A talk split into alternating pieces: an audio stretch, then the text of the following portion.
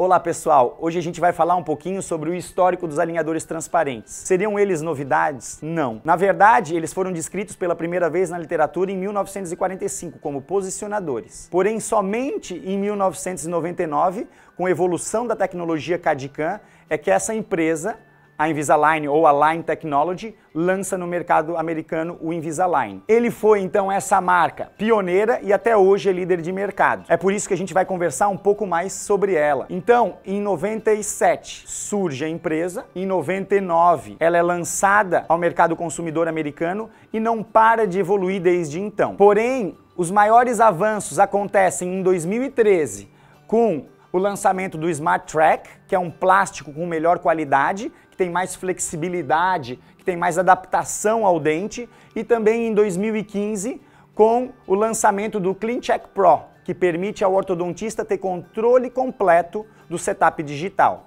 Daqui a pouco a gente vai falar mais um pouquinho sobre o CleanCheck e como a gente usar essa ferramenta.